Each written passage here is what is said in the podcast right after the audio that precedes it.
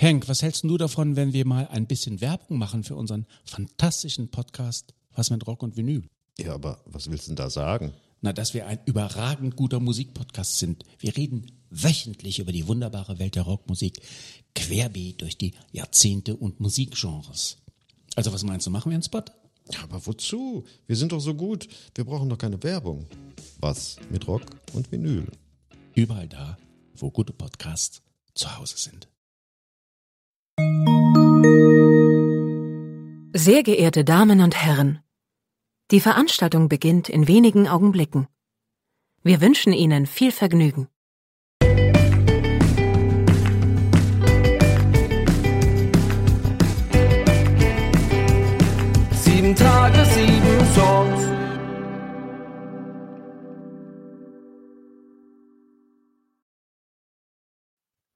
Hallo und herzlich willkommen. Hier ist eine neue Folge von Sieben Tage, sieben Songs. Mein Name ist Matthias. Hi, und ich bin Blush Always. Sehr schön, dass du da bist. Äh, wir sind heute hier zusammen, weil ich ein paar Fragen bei dich habe, über dich und deine Musik, wie du zur Musik gekommen bist. Und natürlich, weil du dein Debütalbum You Deserve Romance ein bisschen vorstellen wolltest. Wir wollen über ein paar Songs sprechen. Aber fangen wir doch mal irgendwie so ganz von vorne an. Wie bist du zur Musik gekommen? Du machst das auch noch gar nicht so lange. Äh, wie ist es Ja. entstanden? Naja, also Musik mache ich eigentlich schon sehr lange. Ähm, ich habe mit vier, glaube ich, angefangen, Klavierunterricht zu nehmen und war dann sehr viel in der Musikschule und habe Querflöte gelernt und war in einem Orchester und in einer Big Band und war äh, ja eigentlich fast jeden Tag da. Ähm, aber Gitarrenmusik mache ich noch nicht so lange. Und dazu bin ich eigentlich gekommen, äh, das hat, würde ich sagen, so als Teenager angefangen, dass ich eben viel Gitarrenmusik gehört habe äh, und dann dieser Wunsch, selber auch Gitarre zu spielen, in der Band zu spielen, immer größer wurde. Ähm, und ja, ausgelöst oder der, der letztendliche Auslöser war dann eigentlich noch, ähm, dass ich nach dem Abitur nach Neuseeland gegangen bin und da so in die DIY-Musikszene so ein bisschen eingetaucht bin durch meine WG, in die ich da gezogen bin. Ah, cool. Und ja, ähm, und das war das erste Mal, dass ich so auf DIY All Ages Shows war und viele Frauen gesehen habe, die äh, Rockmusik machen, die lässige Gitarren haben und ähm, sich auf die Bühne stellen mit ihren Freunden ähm, und einfach Musik machen, weil Musik machen Spaß macht. Und das hat irgendwie mein Bild von Musik machen total verändert, weil ich vorher immer dachte, man muss berühmt sein, damit man Musik machen kann, weil die Leute, die ich bis dahin auf der Bühne gesehen hatte, waren alle berühmt äh, und nicht Freunde. Und ähm, dann kam ich zurück nach Deutschland und habe studiert und dieser Wunsch, jetzt endlich eine Band zu starten, war so groß, dass ich das dann einfach gemacht habe. Du hast gesagt, du hast dann so angefangen, so als im Teenageralter ähm, so auch Gitarrenmusik ähm, zu hören, zu selbst auszuprobieren. Hast du da irgendwelche schon Einflüsse mit rübergenommen? Was hast du damals gehört oder was ähm, hat dich zu deiner Musik jetzt beeinflusst? Kannst du da irgendwie so? Äh, ja, also ganz früher, so mit elf, war ich auf einem Konzert von Avril Lavigne. Ah, okay. Ähm, das war so äh, das erste Mal, dass ich Fan war von etwas. Und dann habe ich so mit 15, 14, 15, 16 super viel Paramore gehört. Ähm, und dann mit 18 ähm, hat mir jemand auch in Neuseeland eben so Pavement und The Smashing Pumpkins und eher so 90er Jahre Gitarrenmusik gezeigt, an der ich dann halt hängen geblieben bin. Und ich glaube, das hört man doch sehr doll auf meinem Album. Ja, das hört man sehr doll auf deinem Album, wo, wofür ich hier auch sehr dankbar bin, weil ähm, das ist auch ähm, so äh, mein Einstieg mit, mit, mit Indie-Rock gewesen und den Gitarren, Mhm. egal in welche Richtung. Ähm, also bin ich ja sehr dankbar für, dass die Musik in diese Richtung ausgefallen ist. Ja, Ähm, cool. Du hast ähm, im Frühjahr 2022 ähm, schon eine erste EP rausgebracht, Postbone. Genau. Ähm, war das so eine kleine Fingerübung und zu gucken, so wie funktioniert das alles? Oder ähm, Ähm, Ja, und äh, irgendwo auch ein finanzieller Aspekt. Also die Songs, die jetzt auf der, auf dem Album sind, die sind teilweise schon vor der EP entstanden ähm, oder zur selben Zeit. Und genau, das war eigentlich erst so mein erster Schritt, überhaupt Musik zu veröffentlichen, erstmal vier Songs aufzunehmen zu schauen, wie ist das, äh, ist das überhaupt was für mich? Zu dem Zeitpunkt hatte ich ja noch gar nie richtig live gespielt. Ähm, und habe mich damit auch am Anfang sehr, sehr schwer getan, mich überhaupt auf eine Bühne zu stellen. Das hat mich viel Überwindung gekostet. Ähm, und dann war die EP als erstes Lebenszeichen eine sehr gute Lösung. Ja. Zwei Fragen, bevor wir dann zu deinem Album kommen. Ähm, die erste hat noch nichts mit dem Album zu tun, ist eine, auch eine kleine Namensklärung. Ähm, woher kommt der Name Blush Always? Ja, das äh, habe ich gerade schon kurz angerissen, dass ich mich eben ähm, nicht einfach so auf eine Bühne stellen konnte, sondern ja, ich bin eben nicht so eine richtige Rampensau, sondern ich war schon, hatte schon doll mit Bühnenangst zu kämpfen ähm, und habe auch immer noch meine Schwierigkeiten ab und zu damit. Ähm, und früher in der Musikschule bei diesen typischen Vorspielen, wo, wo, man dann seine Stücke irgendwie vor den Eltern äh, zeigen darf, äh, bin ich immer sehr rot geworden vor Aufregung und auch in der Schule bei Referaten und so weiter. Und dann habe ich irgendwann so eine Angst entwickelt vom Rotwerden. Äh, und das hat mich dann davon abgehalten, irgendwie mein Bandprojekt zu starten. Und dann dachte ich, wenn ich das aber ja in dem Namen vorwegnehme, dann ist es ja eher lustig, wenn ich dann rot werde auf der Bühne, weil das ist ja dann quasi meine Marke. Äh, und das fand ich dann ganz clever, mich selber so ein bisschen auszutricksen. Und weil das ja dann quasi passieren durfte, ist es nicht mehr passiert. Und jetzt werde ich nicht mehr rot auf der Bühne. Ja, cool. Klasse. Total klasse. Ja. Ähm, die zweite, ähm, die zweite Namensgebungsklärung äh, hat schon direkt mit dem Album zu tun. Ja. Ähm, You Deserve Romance äh, ist ja kein äh, Titel, der irgendwie auf dem Album drauf vorkommt. Manchmal ist ja ein Titel, äh, der auf dem Album mit drauf ist, auch der mhm. Albumtitel. Mhm. wo kommt der Titel her? You Deserve Romance? Äh, also You Deserve Romance ist doch auf dem Album versteckt. Auf dem allerletzten Song in der zweiten Strophe kommt okay. es einmal kurz vor. Aber es ist ja definitiv kein äh, Titel mit, äh, äh, der so heißt auf dem Album. Nee, genau, das stimmt. Ähm, und daher kommt der Titel auch nicht, sondern der Titel kommt eigentlich ähm, aus dem neuesten Roman von Sally Rooney. Ähm, und das äh, äh, habe ich gelesen. Und in dem Roman sind zwei ähm, Freundinnen, die sich gegenseitig E-Mails schreiben und ja, über ihre aktuelle Beziehungssituation sich austauschen. Und die eine Freundin schreibt dann am Ende eine E-Mail der anderen, You deserve romance. So, ähm, falls sie es irgendwie vergessen hat, dass sie es verdient hat, äh, in einer romantischen Beziehung zu sein, in der sie sich wohlfühlt, in der sie schöne Dinge erlebt, in der sie gut behandelt wird.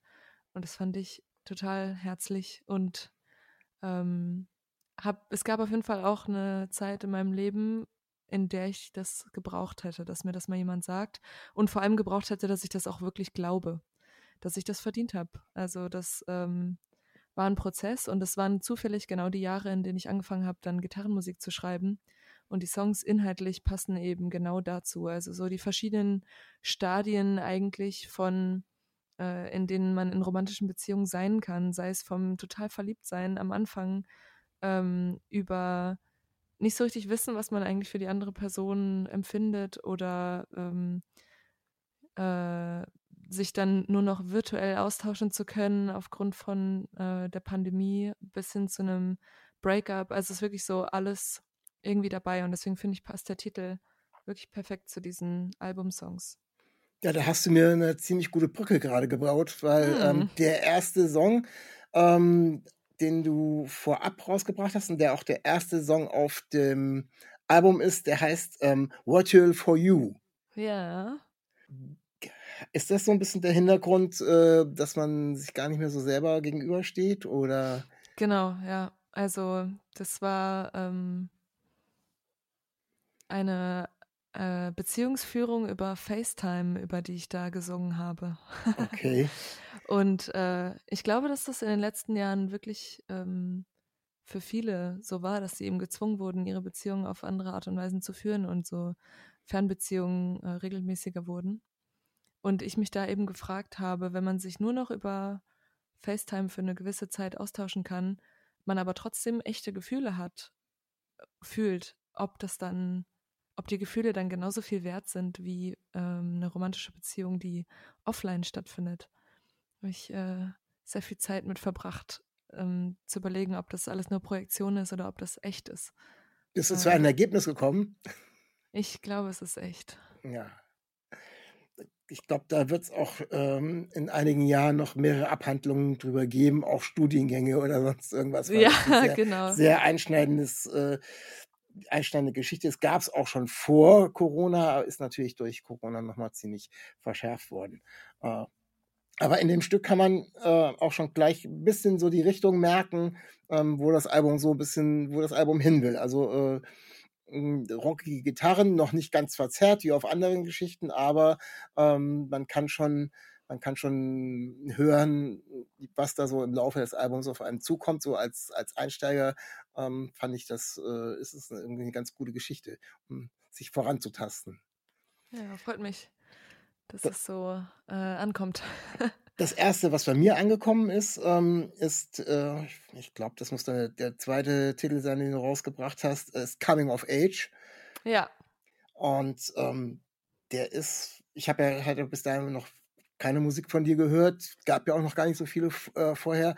Und der ist bei mir wirklich äh, ziemlich lange rauf und runter gelaufen. Also, weil das ist so, ähm, das ist ein, der geht, der geht gut rein sozusagen. Also der, der ist Mhm. auch, ähm, ich würde ja fast schon sagen, Airplay-tauglich. Das kann aber natürlich auch schon wieder, äh, muss, muss kein Kompliment sein, je nachdem, um welchen Radiosender es sich da dreht. Also von daher, ähm, also ich habe den wirklich sehr, sehr lange gehört und ähm, der Titel an sich ist ja besagt, finde ich, also dieses Coming of Age ist ja roter Faden, der sich eigentlich so prinzipiell durch das ganze Werk und viele der ganzen Titel zieht. Also diese, ja, das äh, stimmt.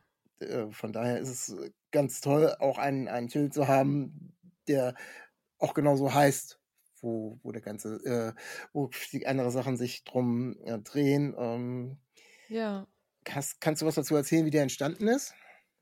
Ähm, ja, beziehungsweise auch noch inhaltlich. Also Coming of Age ähm, ist eigentlich auch so, oder der Song ist auch so ein bisschen eine Reflexion darüber, äh, was ich gerade auch schon zu meinem Projektnamen gesagt habe, dass so dieses Gefühl Scham sich sehr durch meine Jugend gezogen hat und mich davon abgehalten hat, Dinge zu machen und Selbstvertrauen zu haben und ähm, zu mir zu stehen. Und ich das eben in meinen Freundschaften auch äh, so gemerkt habe, dass eben meine engsten Freundinnen auch die gleichen ähm, Probleme haben. Und das war dann eben so die Hymne an meine beste Freundin, ähm, um zu sagen, dass wenn wir irgendwann zurückgucken und irgendwas bereuen, dann ist das mit Sicherheit nur die Zeit, in der wir uns für irgendwas geschämt haben und nicht die Momente, die scheinbar so peinlich waren. ähm, sondern dass es ja unsere Jugend eigentlich nicht wert ist, so viel Zeit damit zu verbringen, sich schlecht zu fühlen für sich selbst. Und deswegen finde ich, ist das eine sehr, ein sehr empowernder Song ähm, für nicht nur meine Freundin, sondern auch andere junge Frauen, die vielleicht auch damit strugglen. Ja, der, der Vorsatz äh, gilt natürlich nicht nur für die Jugend und für das Heranwachsen, sondern Ja. eigentlich solle sich der jeder bis in jedes Alter hinein zu Herzen nehmen, äh, dass es sich auch gar nicht lohnt, immer nur schlecht drauf zu sein und vielleicht auch noch die guten alten Zeiten hinterher zu jammern. Das, ja dann, das wird ja im Alter noch schlimmer. Also, äh, da hat man ja, Oh no. also habe ich mir sagen lassen, mache ich natürlich Na, aber nicht. dann, äh, dann, komm, dann, komm, dann schreibe ich vielleicht noch viele Alben, wenn das nicht aufhört.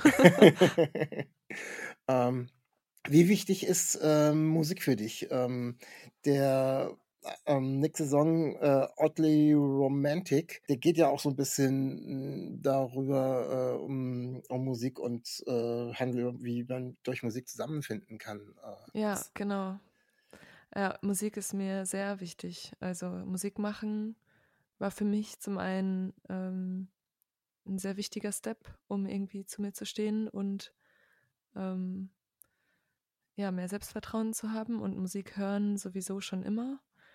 Und eben auch, äh, wenn man das jetzt auf diese romantische Ebene bezieht, so in Beziehungen. Also ich tausche unfassbar gerne äh, mit anderen Personen Musik aus und für mich transportiert Musik sehr viel und gehört irgendwie auch zur Persönlichkeit. Und ich finde, man gibt da unheimlich viel von sich preis, wenn man mit einer anderen Person teilt, warum man einen Song gerne mag.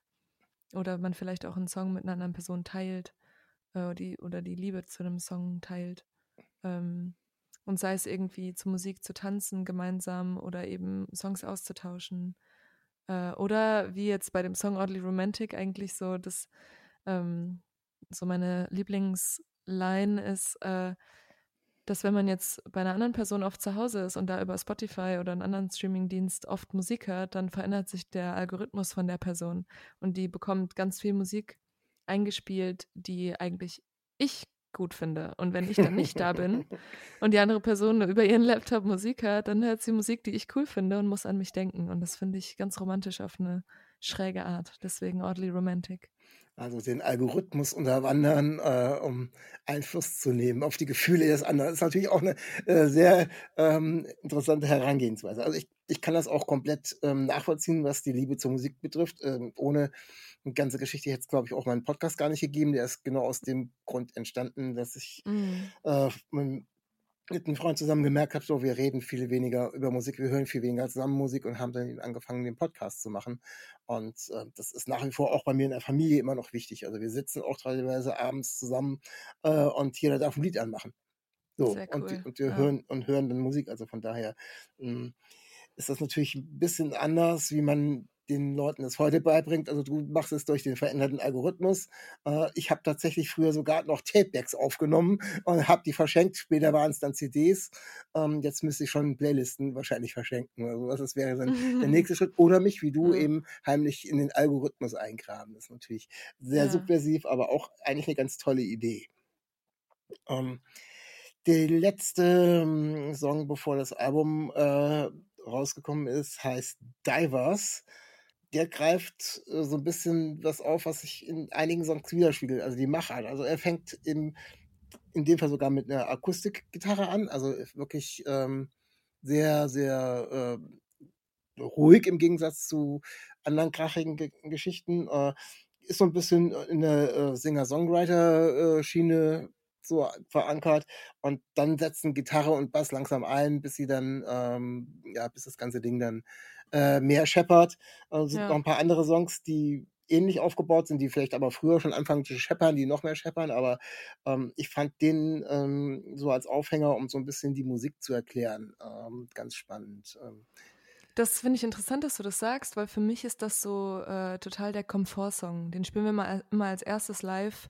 Ähm, ich habe relativ viele Songs, die ähnlich sind, schon geschrieben, die dann jetzt nicht auf dem Album sind, aber äh, das, das ist so ein natürlicher Song für mich und ich finde, äh, ist einer meiner Lieblingssongs auf dem Album und finde ich, beschreibt eigentlich meine Musik auch sehr gut.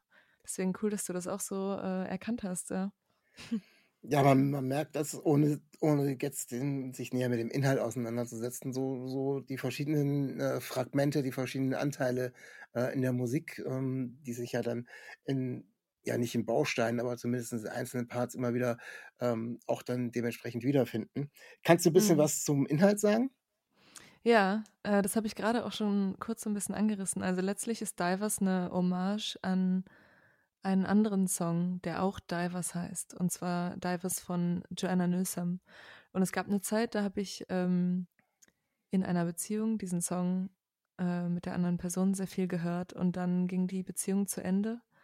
Und ähm, manchmal kam dann eben automatisch dieser Song bei Spotify wurde einfach angemacht.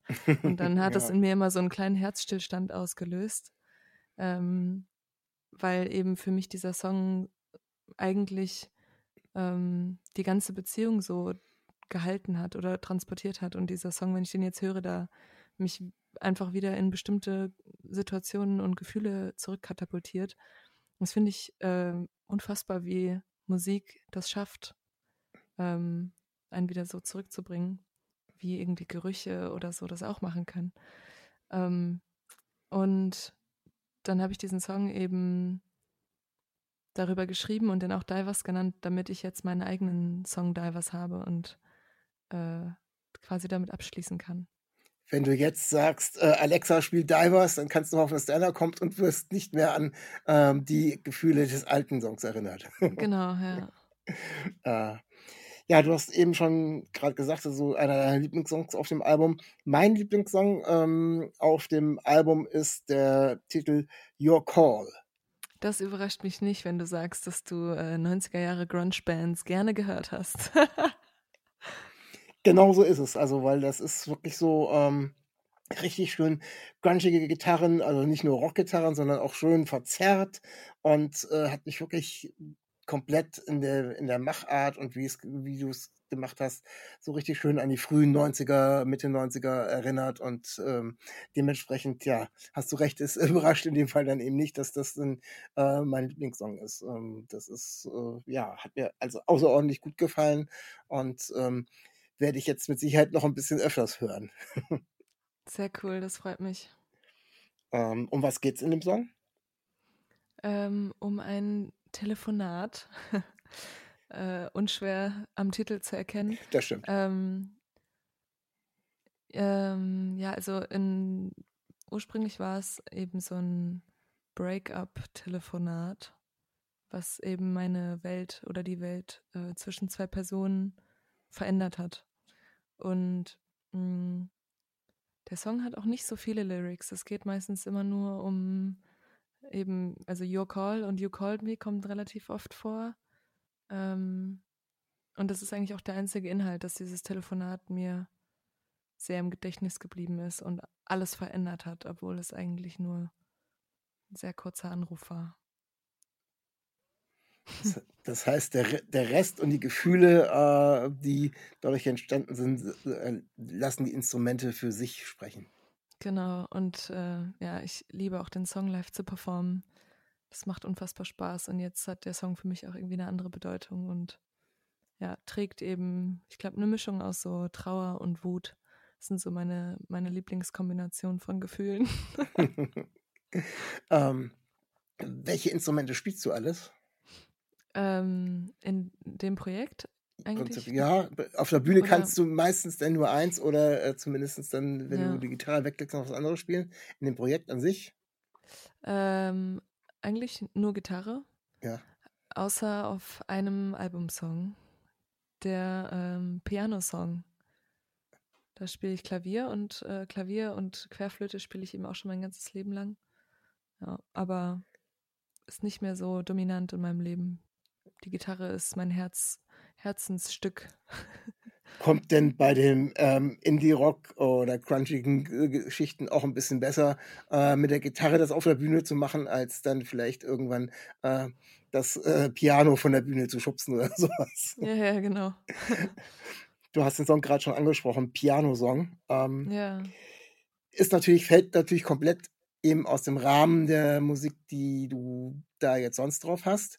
Ja. Ähm, was mir noch auffällt, ist, ähm, ich weiß nicht, wie hast du den aufgenommen? Hast du den mit, äh, mit einem Raummikrofon oder also ist es auf alle Fälle so, man hört äh, ja. während des Songs, ähm, was ist es, das, das Knarzen vom das Piano? Knarzen vom Pedal. Ja. Vom, Be vom Pedal, habe ich schon gedacht. Also irgendwie, äh, oder es hätten auch noch irgendwelche alten Dielen in einer irgendwelchen Altbauwohnung sein können. Also man mhm. hört wirklich so den Raumklang äh, von dem Piano. Ist das dieser Effekt wahrscheinlich bewusst mit eingepackt worden. Ja, cool, dass du das fragst, äh, weil das ist, ja genau, es ist kein Zufall.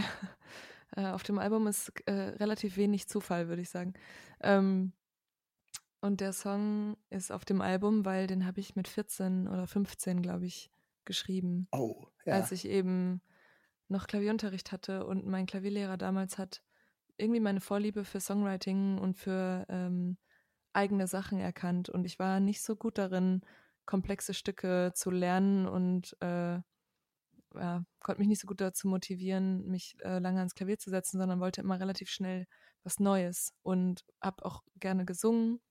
Ähm, und auch damals hat mir eben eher so das Selbstvertrauen gefehlt und er hat mich total gepusht und hat mich ermutigt, immer einfach viele neue Sachen ähm, mir auszudenken und ihm zu zeigen. Und äh, das erste Mal, dass ich ihm was gezeigt habe, was ich selber gut fand, war dieser Song. Und dann hat er immer gesagt, mach Gesang dazu, mach irgendwie andere Sachen dazu. Wir können auch andere Leute aus der Musikschule fragen, ob die noch was zu dem Song beisteuern. Und ich fand diese nur das Klavier selbst so wertvoll und so gut, dass ich das Gefühl hatte, alles, was dazu kommt, ruiniert den Song. Und als ich jetzt wusste, dass ich ein Album machen kann und das auch auf Platte gepresst wird, ähm, habe ich mir gedacht, es gibt eigentlich ja immer noch diesen Pianosong, den ich nie fertig gemacht habe. Und dann war ich wieder bei meinen Eltern zu Hause an dem Klavier, an dem ich früher immer saß und geübt habe. Und ähm, habe einfach diesen Song immer wieder gespielt und so vor mich hingesummt und habe dann eben diesen Text und die Melodie dazu gefunden und finde auch, dass das den Song nicht schlechter macht. ähm, und ich habe jetzt sozusagen ähm, meine offene Aufgabe von damals nochmal jetzt abgeschlossen und der Song muss mit aufs Album, weil das ist der Anfang von meinem Songwriting gewesen. Und äh, dann war aber auch klar, dass ich das einfangen will. So diesen Moment, wo ich bei meinen Eltern im Wohnzimmer am Klavier sitze, vielleicht meine Mutter in der Küche steht und diesen Song irgendwie durch die Tür hört oder so. Und deswegen haben wir in der Tat den Song mit einem Raummikrofon aufgenommen. Ähm, Im Studio. Aber um eben den Prozess von damals auf dem Album einzufangen. Ja, das erklärt das natürlich noch viel mehr und äh, ja. macht den umso, umso wertvoller. Und ähm, ich denke mal, ähm, solche, solche Songs gehören auch auf so, einem, auf so ein Album drauf. Es ist ja nicht immer so die, dieser Einheitsbrei, ähm, wo man sagt, okay, jetzt sind die Gitarren mal lauter, jetzt sind die Gitarren mal leiser oder sonst irgendwie, sondern was, mhm. was da eben komplett eben rausspringt. Ähm, ist aber auch noch ein anderer Song, der mir aufgefallen ist, der da ein bisschen rausspringt. Ähm, und zwar ist das der Titel Tenderness. Mm, ja. Ähm, der ist auch äh, eher in der langsameren Sektion anzuordnen und im Gegensatz zu eben bis auf Piano eigentlich allen anderen Songs, die dann hinten raus immer noch mal äh, Gas geben, kommt der hinten raus dann gar nicht mehr, äh, was aber auch den Song nicht dadurch nicht schlechter macht. Er ist, ähm, mhm. ähm, der hat, arbeitet auch noch mal mit ein paar mehr Sounds dazu. Das sind noch ein paar, na, Geräusche nicht, aber so, so andere Sachen, die da noch mit eingebaut sind und zeigen noch mal so eine, so eine ganz andere Facette auf alle Fälle. Ruhiger ja. und eben, ähm, ja, wie, ähm, wie bist du äh, erstmal zum Inhalt? Äh, um was geht's in Tenderness? Hm. Das ähm, weiß ich selber nicht so genau. der Song, es ist auch einer der ersten, die ich geschrieben habe, ist auch 2019, glaube ich, sogar entstanden. Ähm, und das ist so ein, meine Gitarre spielt eigentlich nur so einen gezupften, ja, so ein, so ein genau, so ein Zupfpattern, was sich die, durch den ganzen Song zieht. Und das ist das, was ursprünglich von mir kam. Äh, und eben natürlich mh, mm, die Gesangsmelodie und der Text.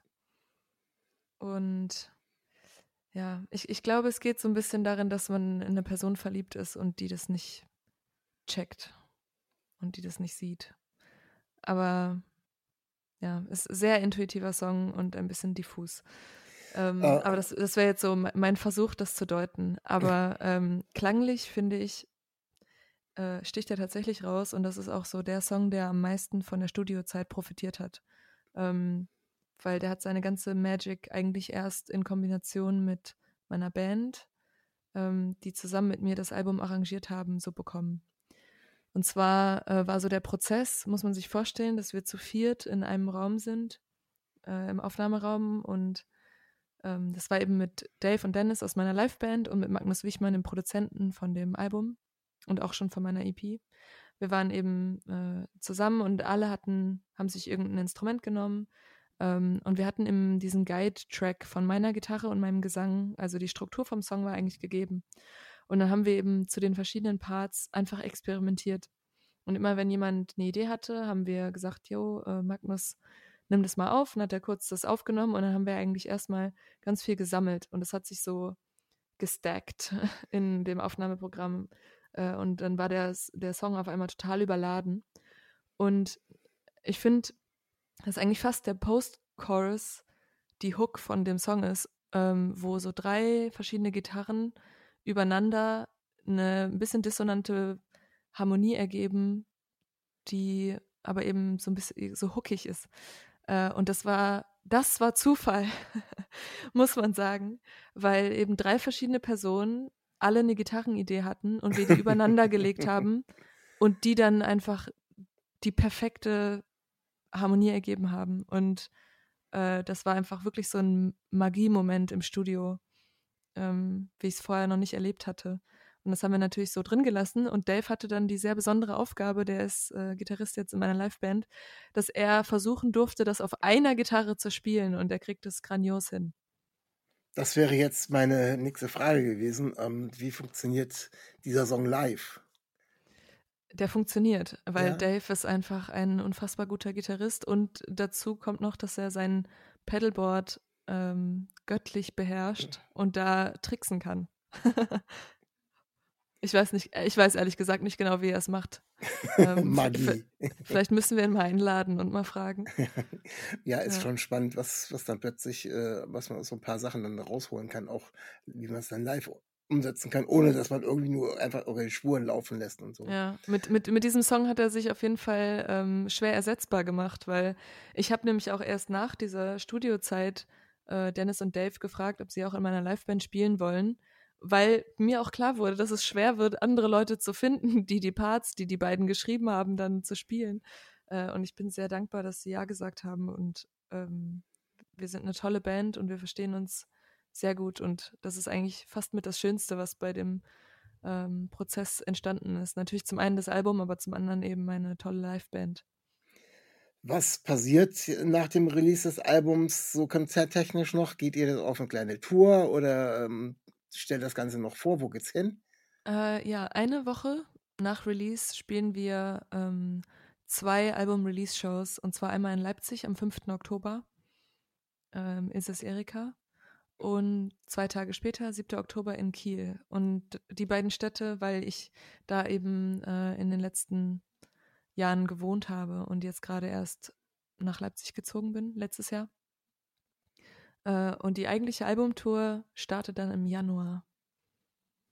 Das ist noch ein bisschen Zeit hin und dann gibt's dann noch, ja, da wird es wahrscheinlich in, über äh, ganz Deutschland gehen oder zumindest zum- äh, verteilt ein paar Genau, Locations genau. ansteuern. Ja, Sehr schön. also auch eine recht lange Tour. Ähm, ich glaube, zehn Dates oder so. Sehr aufregend. Ich freue mich. Äh, das ist auch das erste Mal, dass wir dann ein langes Set spielen. Ähm, alle Songs, auch die Songs, die sich jetzt vielleicht auf Festivals nicht so gut eignen, wie zum Beispiel Tenderness. Ähm, den, die, die, die Magie von Dave kann man nur da erleben. Kommt ihr irgendwie Richtung Bremen? Ähm, ich glaube, Hamburg ist das Nächste. nächste. Okay. Oder ist ja auch nicht so weit. Ja. Ja, sehr schön. Muss ich mal gucken. Äh, muss ich mal aufmerksam eure Termine verfolgen. Bist herzlich eingeladen. Sehr schön, da freue ich mich. Äh, ganz klasse. Ja. Ähm, ja, äh, wir sind schon wieder am Ende angelangt. Ähm, das war sehr spannend, über deine Songs zu erfahren. Äh, ich weiß auf alle Fälle schon mal, welchen Song ich ähm, weiter hoch und runter hören werde. Das ist Your Call. Und ich weiß auch, welchen Song ich mir live unbedingt geben muss, wie das denn umgesetzt wird, nämlich Tenderness. Also ich habe noch ein paar Aufgaben vor mir.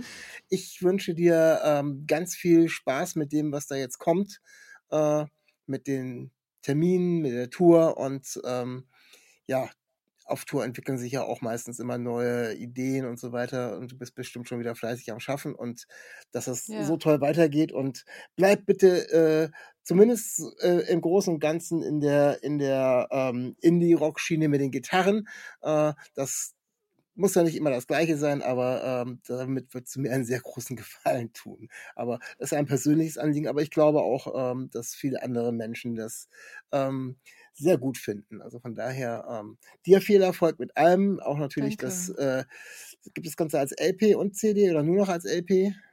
Äh, ja, beides. Beides noch. Also dass das natürlich eben alles gekauft wird und äh, dass dann die Tour auch super besucht wird. Also dir vielen Dank äh, für das Interview und äh, den HörerInnen bleibt mir nichts anderes zu sagen als bleibt gesund und auf Wiederhören. Danke dir für das aufmerksame Hören und die tollen Fragen. Stay real, stay tuned. Auf Wiedersehen.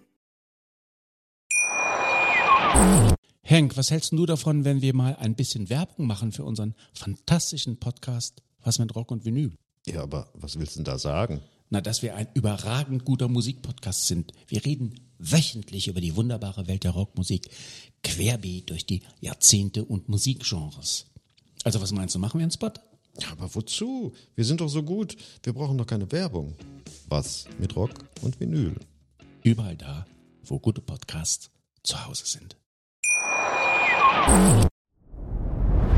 Dir hat dieser Podcast gefallen? Dann klicke jetzt auf Abonnieren und empfehle ihn weiter. Bleib immer auf dem Laufenden und folge uns bei Twitter, Instagram und Facebook.